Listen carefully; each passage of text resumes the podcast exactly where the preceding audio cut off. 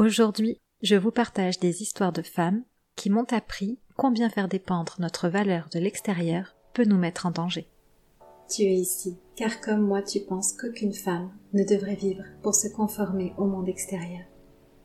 Tu es ici car tu penses comme moi que ta liberté d'être vaut la peine d'aller au-delà de tes peurs et de tes croyances.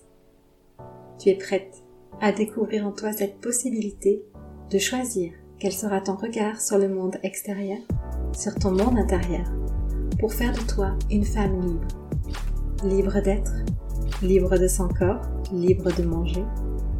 Bienvenue, ces révélations pour un futur sans régime. Un espace où chaque femme opère une seule transformation, celle de revenir à soi, à son authentique féminité. Je suis Céline, fondatrice de l'expérience révélationnelle et ma mission est de contribuer à la libération des femmes mal dans leur peau. Aucun corps ne devrait avoir honte d'exister et se priver d'être en joie. Alors oui, bienvenue à toi, à ton âme, à ton esprit, à ton corps. Ici, tu vas apprendre à te révéler. Bonjour à vous qui venez m'écouter aujourd'hui sur ce nouvel épisode quand faire dépendre notre valeur de l'extérieur peut nous mettre en danger. Déjà, comment allez-vous? Je sais que vous n'allez pas pouvoir me répondre, mais la question n'est pas innocente. Je pense qu'on ne prend jamais trop le temps de regarder comment est-ce qu'on se sent, comment est-ce que ça va à l'intérieur de nous, comment est notre état émotionnel. Alors pourquoi pas profiter bah, de cet épisode de podcast pour prendre 30 secondes et poser un regard à l'intérieur de soi et se dire ok, comment est-ce que je me sens aujourd'hui? Comment est-ce que ça va? Allez, je vous laisse quelques secondes, le temps de vous poser la question et de prendre conscience de votre état émotionnel aujourd'hui.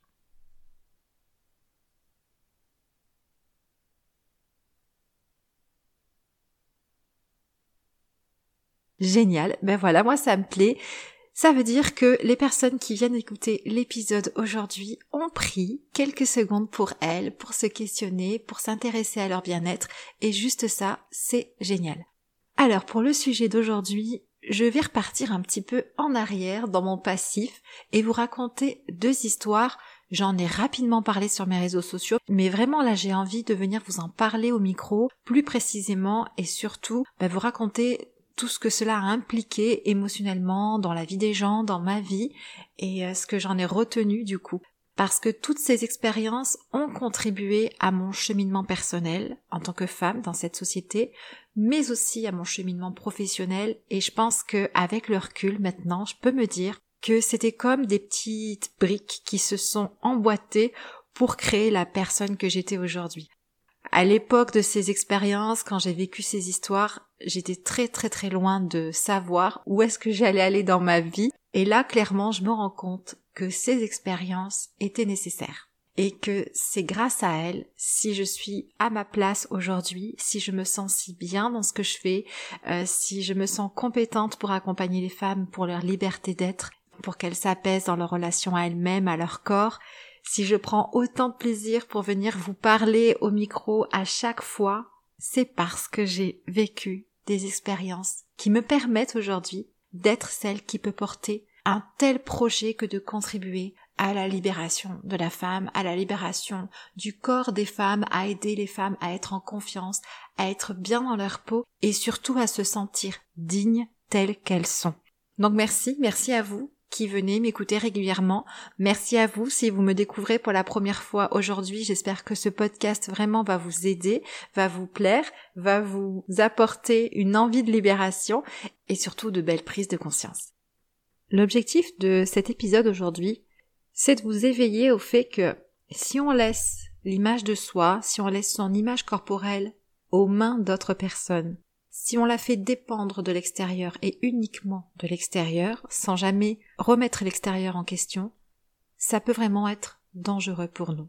Et quand je dis dangereux, c'est à la fois dangereux pour sa santé, puisque je l'ai vécu au travers d'expériences professionnelles et, et je vais vous en parler tout de suite après, et ça peut être aussi dangereux du point de vue de sa santé mentale.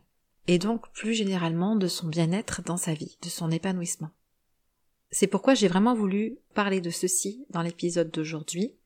Peu importe que vous décidiez par la suite de changer votre perception des choses, euh, de vous questionner, mais au moins porter à votre connaissance un petit peu les schémas qui se jouent, qui se passent dans notre société et donc par conséquent dans votre vie à vous aussi, pour que vous ayez ce pouvoir de décider si oui ou non vous voulez continuer de contribuer à ça.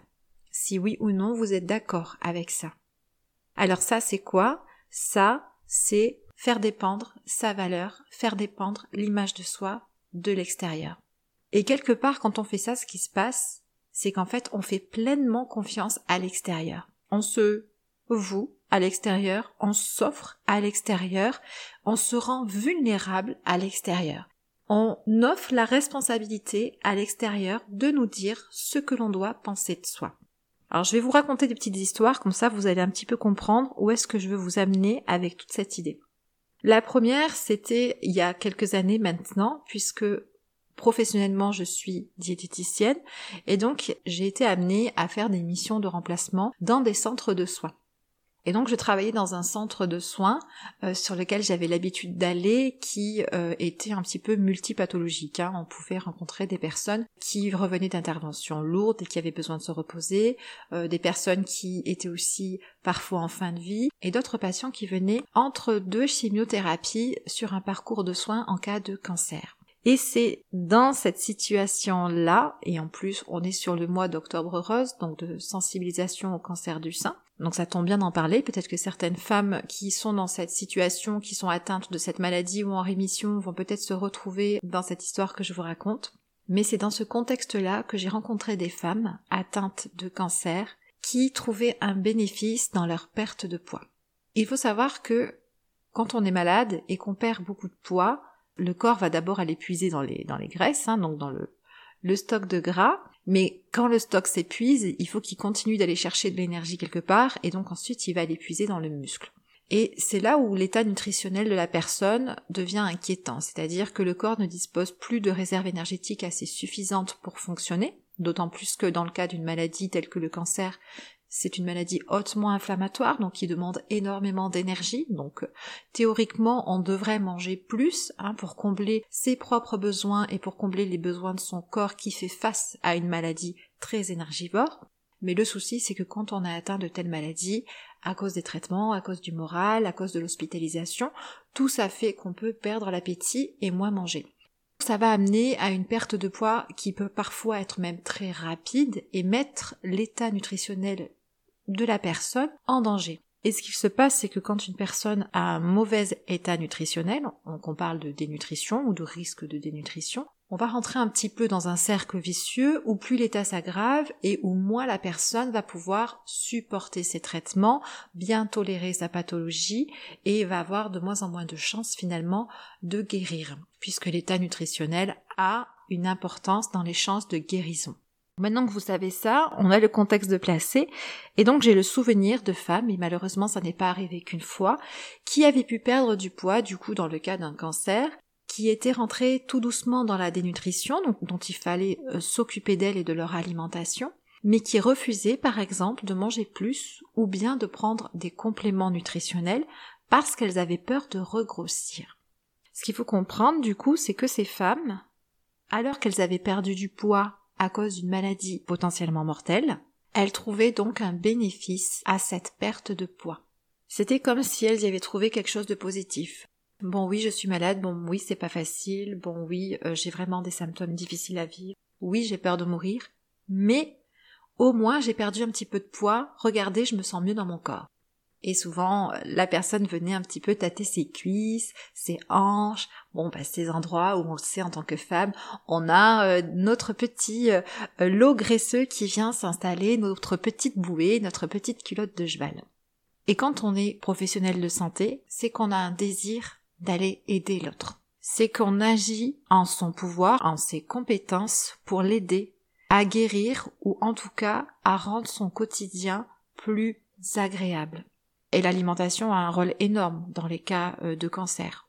Et je me suis retrouvée à plusieurs reprises face à des femmes qui refusaient de manger plus, qui refusaient de prendre des compléments, tout en sachant que leur état nutritionnel n'était pas bon, tout en sachant qu'elles étaient dénutries et que ça allait par conséquent avoir euh, les problèmes dont je vous ai parlé juste avant, qu'elles allaient moins supporter leur traitement, qu'elles allaient continuer à perdre du poids et que du coup, elles mettaient leur chance de guérison en danger.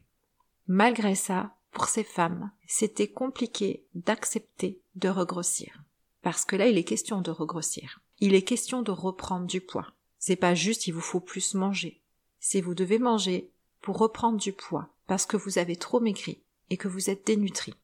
Ce qui m'a profondément meurtri, c'est de voir à quel point la pression de la société sur l'image des femmes peut faire souffrir.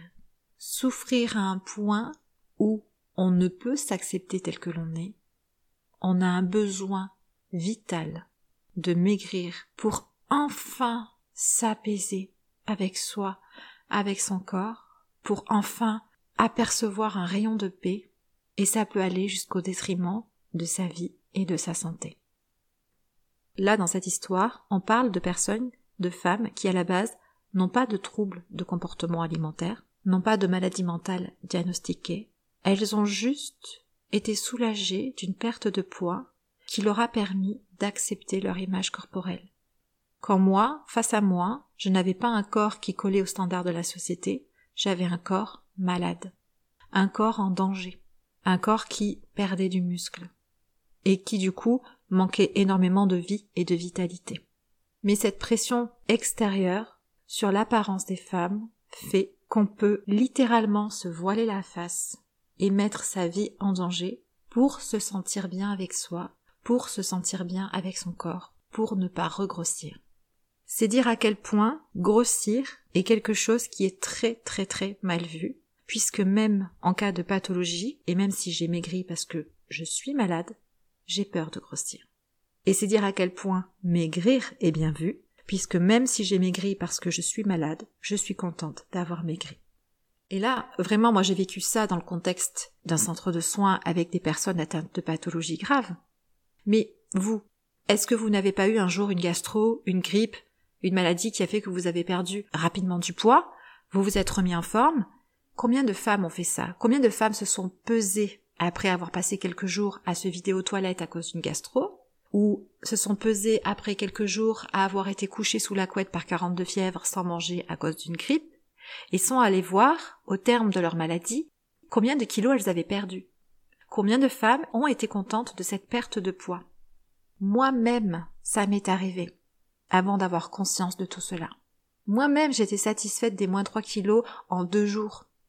Et qu'est-ce qui se passe à la suite de ça? Quand on est une personne mal dans sa peau, qui veut maigrir, qu'est-ce qui se passe quand je perds du poids facilement grâce à une pathologie? Eh bien, je vais tout faire pour ne pas reprendre ce poids. C'est là où je vais me dire, allez, je vais me motiver. J'ai perdu 3 kilos, je vais faire en sorte de garder cette perte de poids. C'est maintenant ou jamais là. J'ai eu la chance de maigrir, donc maintenant je fais très attention, plus d'excès, on continue. Et c'est là où à nouveau on va se restreindre dans son alimentation et on va repartir dans un régime pour espérer garder la perte de poids. Eh bien, ce schéma-là que vous avez très certainement connu suite à une grippe ou une gastro, c'est le même schéma chez une femme qui a un cancer et qui a perdu du poids. Je parle de cancer puisque c'est dans ce contexte-là que j'ai croisé euh, quelques femmes qui ne voulaient pas regrossir. Mais c'est exactement le même fonctionnement. Et la perte de poids est tellement gratifiante et fait tellement du bien dans cette société où l'apparence des femmes est ultra normée et où il est tellement mal de grossir ou de ne pas coller aux standards au niveau de l'apparence physique que peu importe la maladie, maigrir fera du bien et grossir sera dangereux. Donc voilà pour la première histoire je suis sûre que vous allez être nombreuses à vous retrouver là-dedans. Et il n'y a pas de mal, il n'y a pas de jugement. C'est des expériences que moi j'ai vécues qui m'ont choquée en tant que en tant que professionnelle de santé, puisque la personne que j'ai en face de moi, je veux la voir vivre, je veux la voir guérir, je veux la voir mieux dans son quotidien. Et donc c'est difficile de voir une personne qui refuse un soin finalement par peur de grossir. Moi-même, je vous dis, j'ai déjà perdu quelques kilos en étant malade et j'ai eu cette idée de ne pas les reprendre. Donc pas de jugement, mais juste Observez, observez si ça vous est arrivé, observez si ça fait partie de vos expériences, si vous avez eu ces peurs, si vous avez eu ces idées, et qu'est-ce que vous voulez en faire? Est-ce que vous voulez contribuer à ça, ou est-ce que finalement vous rendez compte que euh, c'est votre santé, c'est votre bien-être, c'est votre dignité qui est remise en jeu pour répondre à un besoin qui nous vient à la base de l'extérieur. La deuxième histoire, c'est la mienne. C'est l'histoire du jour où je suis allée chercher mon fils en legging à l'école. Et mon Dieu, ce jour, qu'est-ce que je me suis sentie mal. Dès l'après-midi, c'était l'été, je me souviens, il faisait très chaud. J'avais fait une séance de sport et c'était l'heure de partir à l'école, je ne pouvais pas me changer. Donc je suis partie chercher mon fils qui était collégien à l'époque et il faisait vraiment très très chaud dans la voiture, donc je me suis dit que j'allais m'asseoir juste à côté, à l'ombre, sur un petit muret pour l'attendre quelques minutes. C'était la sortie des cours, donc il y avait beaucoup de monde, et moi je suis sortie avec mon legging de sport. On parle de legging de sport, ça veut dire que oui c'est moulant, mais euh, le legging il était noir, il était opaque, il était épais, enfin je veux dire euh, c'était pas le legging en tissu où des fois quand c'est un peu trop tendu, euh, on le sait, on voit un petit peu le sous-vêtement à travers. Bon, là absolument pas, c'était un pantalon legging de sport de fitness, tout ce qu'il y a de plus normal. Bref, j'ai un petit peu, je vous cache pas, sur le moment, je sors de la voiture, mais je suis déjà, avant même de sortir, un petit peu mal à l'aise, parce que je sais que ce pantalon moule extrêmement mes fesses. Et à l'époque, j'avais pas encore pris euh, les kilos que j'ai aujourd'hui, et j'étais beaucoup plus sportive, ce qui fait que oui, honnêtement, je collais pas mal aux standards de beauté de cette société. Donc je suis sortie de mon véhicule et j'ai fait juste peut-être 10 mètres pour aller m'asseoir sur un petit muret. Ces 10 mètres, c'est quelques secondes hors de mon véhicule, dans mon legging, m'ont suffi pour vivre une expérience des plus désagréables qu'il soit de vivre pour une femme. Il y avait forcément pas loin des hommes, et il n'a vraiment pas fallu longtemps pour que j'ai sur moi des regards salaces. Il n'y a pas d'autre mot. Euh, dans ma publication Facebook, j'en ai parlé en début de semaine. J'ai dit que j'ai eu l'impression qu'on m'avait léché le corps. Je ne sais pas si vous allez vous reconnaître dans cette image, mais c'est comme s'il y avait une espèce de grosse langue qui était en train de, me lécher comme ça de haut en bas, donc autant dire que c'était vraiment euh, horrible à ressentir. Et même là, de venir vous en parler, honnêtement, ça me noue un petit peu encore l'estomac. Bref, c'est une expérience que je ne recommande à personne, mais malheureusement, c'est une expérience que chaque femme va vivre un jour dans sa vie. En tout cas, tant que les mentalités ne changent pas. Ce qu'il s'est passé, c'est que simplement, en tant que femme, mon corps est sexualisé. Mon corps est utilisé par la société comme un objet sexuel qui fait vendre qui fait vendre de tout, qui fait vendre du parfum, du gel douche, des bijoux, euh, en tout cas voilà tout un tas de choses, des voitures. Il suffit de mettre le corps d'une femme un peu dénudée, de jouer euh, sur la vidéo pour faire ressortir l'attirance, la sexualité, et ça fait vendre. Le problème, c'est que bah, ça, c'est utilisé dans l'industrie, dans le marketing, mais moi, quand je sors avec mon corps de femme, eh bien, du coup, euh, on estime que je suis un petit peu le même objet, et donc que mon corps, eh bien, même s'il n'est pas là pour faire vendre quand je marche dans la rue, malgré tout, il dégage une attirance, un sex appeal qu'on est habitué à voir dans les médias, sur les réseaux sociaux, euh, dans tout ce qui est publicité. Et donc finalement, puisqu'on voit ça de partout, et que c'est accepté de partout. La personne qui, en regardant ça à la télé, dégage un regard d'attirance, un geste, un comportement pour euh, valider qu'il aime ce qu'il voit, quand il va se retrouver dans la rue face à une personne qui va lui produire le même effet, il va avoir le même comportement. Et c'est ce qui s'est passé. Euh, j'ai croisé le regard et le comportement d'hommes qui, en me voyant, ont réagi de la même manière que s'ils voyaient une publicité ultra sexualisée à la télé d'une femme. Et donc, à ce moment-là, je me suis sentie un petit peu, même pourquoi un petit peu? Non, je me suis sentie, clairement, on va pas euh, rendre euh, l'événement moins important, je me suis sentie violée dans ma dignité et dans le respect de moi-même. À quel moment est-ce normal que parce que mon apparence dégage un certain sexe à pile vis-à-vis des standards de beauté de cette société, m'amène à vivre ce genre d'expérience? À quel moment porter un legging m'amène à vivre ce genre d'expérience? Ça ne devrait pas exister. On ne devrait pas se permettre de regarder une femme avec un manque de respect total, en lui montrant ouvertement qu'elle fait envie, qu'elle est bonne. Clairement, c'est ça. Je n'ai pas demandé ça, aucune femme ne demande ça, ça ne devrait pas arriver, et pourtant, ça arrive chaque jour à de nombreuses femmes. finalement, ce qu'il faut retenir de cela, c'est que oui, moi j'avais un corps euh, qui collait au standard à l'époque, mais une femme qui, elle, a un corps qui ne colle pas au standard, et qui porte ce genre de pantalon va elle aussi vivre mal l'expérience parce que de la même manière, on va se permettre, par un regard, par un geste, par un comportement, de lui faire comprendre qu'on a un avis sur son corps. Donc moi, dans un sens, on m'a fait comprendre qu'on avait un certain avis sur mon corps du côté de la sexualité et de l'attirance sexuelle. Mais pour une femme dont on va juger l'apparence hors norme et qu'on va avoir envie de critiquer, eh bien c'est pareil, on va pas se gêner pour le faire. Et on va avoir des personnes qui vont donc renvoyer à cette femme en legging, qui elle ne colle pas aux standards de beauté, que c'est vraiment horrible ce qu'elle porte et qu'elle ne devrait pas se permettre et qu'elle n'a pas honte. Et cette femme aussi va se sentir violée dans son intimité, dans sa valeur, dans sa dignité. Parce que à elle aussi, on va lui manquer de respect, sous couvert de son apparence physique.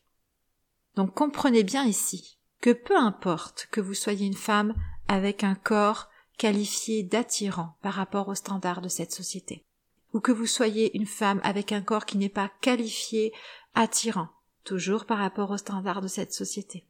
Dans les deux cas, vous serez amené à vivre une expérience dans laquelle on va ouvertement vous montrer qu'on ne respecte pas votre corps et qu'on ne respecte pas qui vous êtes. C'est cela que cette société permet vis-à-vis des femmes. Maintenant le message que je tiens à vous offrir dans cet épisode de podcast. Message qui pour moi est très important. Le message est que chaque femme a le droit de choisir l'image qu'elle a d'elle-même. Et quand je dis le droit, c'est pas juste la possibilité. C'est comme un droit de naissance. Qu'est-ce que ces deux histoires? Et en même temps, ce sont deux histoires, mais qui comportent des milliers de femmes. Qu'est-ce qu'elles nous montrent finalement? Elles nous montrent que dans la plupart des cas, une grande partie, si ce n'est pas toute l'image que l'on a de nous-mêmes, s'est construite depuis les informations que l'on nous donne, qui nous viennent de l'extérieur et l'extérieur c'est la société. Or, cette société dans laquelle nous sommes nés, dans laquelle nous avons grandi, avec laquelle nous nous sommes construites, cette société n'offre pas aux femmes des informations leur permettant d'être libres avec elles-mêmes. Elle n'offre pas des informations permettant aux femmes de se sentir dignes telles qu'elles sont. Au contraire, c'est une société qui a sexualisé nos corps, qui marketise notre image, c'est une société qui crée des peurs en nous, des peurs qui vont devenir des besoins, pour ensuite nous vendre des solutions. Et tout ceci au travers de la souffrance des femmes, au travers de notre souffrance. Ces femmes que j'ai rencontrées qui ont souffert de cancer avaient une image d'elles-mêmes construite à partir de l'extérieur. Leur corps devait être mince, pas en santé, pas en vitalité, pas guéri, mince. Quand j'ai vécu cette expérience où je me suis sentie violée dans mon intimité, quand j'ai senti qu'on ne me respectait pas, j'ai eu envie de me cacher. J'ai eu envie de rentrer dans ma voiture au plus vite et de ne plus jamais ressortir en legging autrement que pour aller à un cours de sport. Et certaines femmes, après de telles expériences, ou d'expériences plus graves, ont eu envie, inconsciemment, de grossir, et ont grossi, pour se construire une enveloppe de protection, pour ne plus avoir à revivre de telles expériences où elles pourraient risquer d'être attirantes et se mettre donc dans des positions de souffrance vis-à-vis de qui elles sont.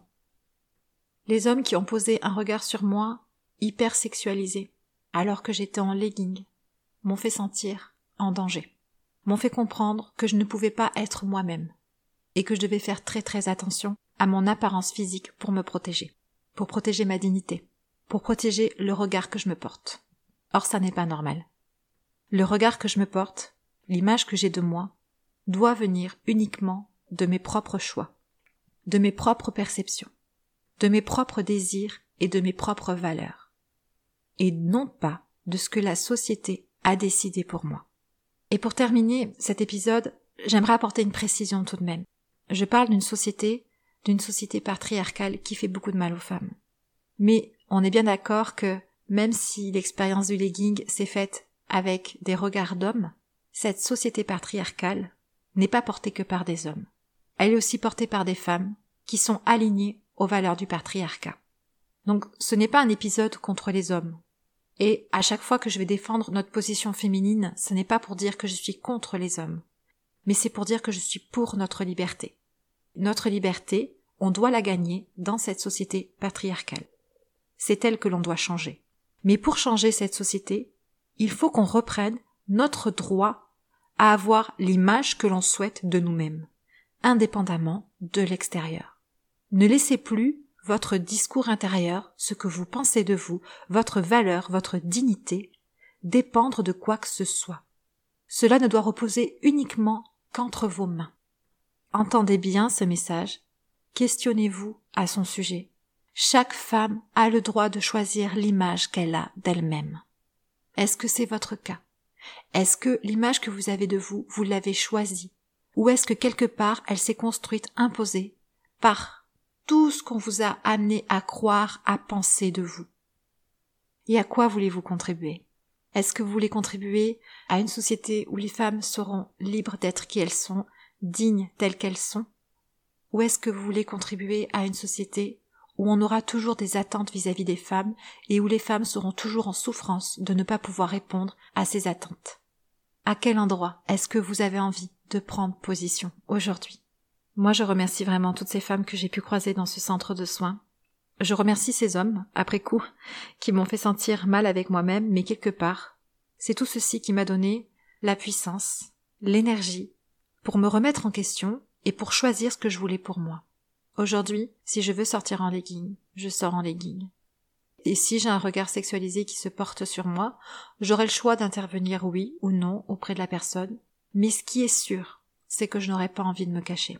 Et surtout, je ne laisserai pas dans les mains de cette personne ni mon aspect, ni ma dignité. Parce que j'ai construit une image claire de moi-même, à partir de mes valeurs, à partir de ce qui est important pour moi et aussi nourrie par ce combat que j'ai d'aider les femmes à être en liberté avec elles-mêmes, en liberté avec leur corps. Alors merci à vous toutes, merci à vous toutes qui avez croisé mon chemin, vous m'avez permis vraiment de me construire. Et c'est pourquoi aujourd'hui j'aime tellement venir vous parler ici, ou j'aime vous poster sur les réseaux sociaux ma vision, mes conseils, parce que j'ai envie à mon tour de vous aider et de vous permettre de retrouver votre liberté d'être, votre liberté de corps, votre liberté de femme, votre liberté d'être épanouie et en joie dans cette vie. Dites-moi que cet épisode vous a au moins inspiré à vous remettre en question ou à voir ne serait-ce qu'un tout petit peu les choses différemment à votre sujet. Si vous avez envie de m'en faire un retour, comme d'habitude, vous avez l'adresse mail révélationnelle le podcast gmail.com si vous avez envie qu'on vienne discuter d'un sujet dans le podcast, envoyez-moi vos idées, envoyez-moi vos questions, vos besoins, vos difficultés. Je suis là pour ça. Et c'était vraiment un grand plaisir d'avoir pu vous partager ma vision et mes idées aujourd'hui. J'espère qu'elles vont contribuer et j'espère que vous aurez envie de contribuer à votre tour. Je vous embrasse, on se dit à la semaine prochaine pour un nouvel épisode.